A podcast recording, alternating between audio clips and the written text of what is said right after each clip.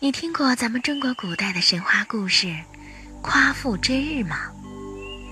今天呢，我就来给小朋友讲这个故事，朗读 Cherry 樱桃老师。很久很久以前，有个名叫夸父的巨人，他看见太阳每天从东方升起，在西方落下，接着就是漫长的黑夜。直到第二天早晨，太阳才又从东方升起。夸父心想：每天夜里，太阳躲到哪里去了呢？我不喜欢黑暗，我喜欢光明。我要去追逐太阳，把它抓住，叫它固定在天上，让大地永远充满光明。于是，夸父拿着手杖。提起长腿，迈开大步，像风似的奔跑，向着西斜的太阳追去。一眨眼，就跑了两千里。他一直追到鱼渊，也就是太阳落下去的地方。还没等太阳落下去，夸父就追到了。一团又红又亮的火球，照着他的全身。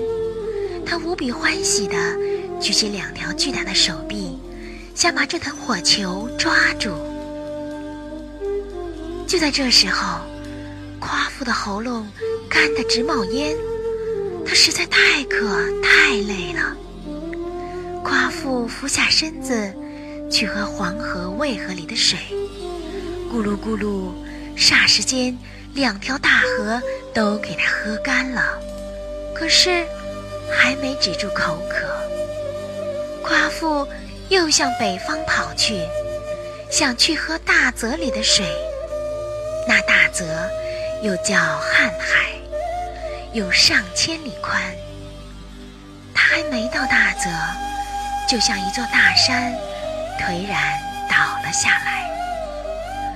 大地和山河都因为他的倒下而发出巨响。这时，太阳正在余渊落下去，把最后几缕金色的光辉洒在夸父的脸上。夸父遗憾地看着西沉的太阳，长叹一声，便把手杖奋力向前一抛，闭上眼睛长眠了。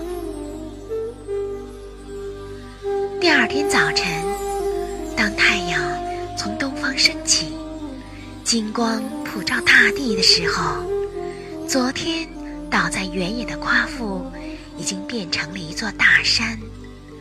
山的南边有一大片枝叶茂密、鲜果累累的桃林，那是夸父的手杖变成的。树上味道鲜美的桃子。给追寻光明的人解渴，使他们精神百倍，奋勇前行。小朋友们，这个神话故事讲完了，你受到什么启发了吗？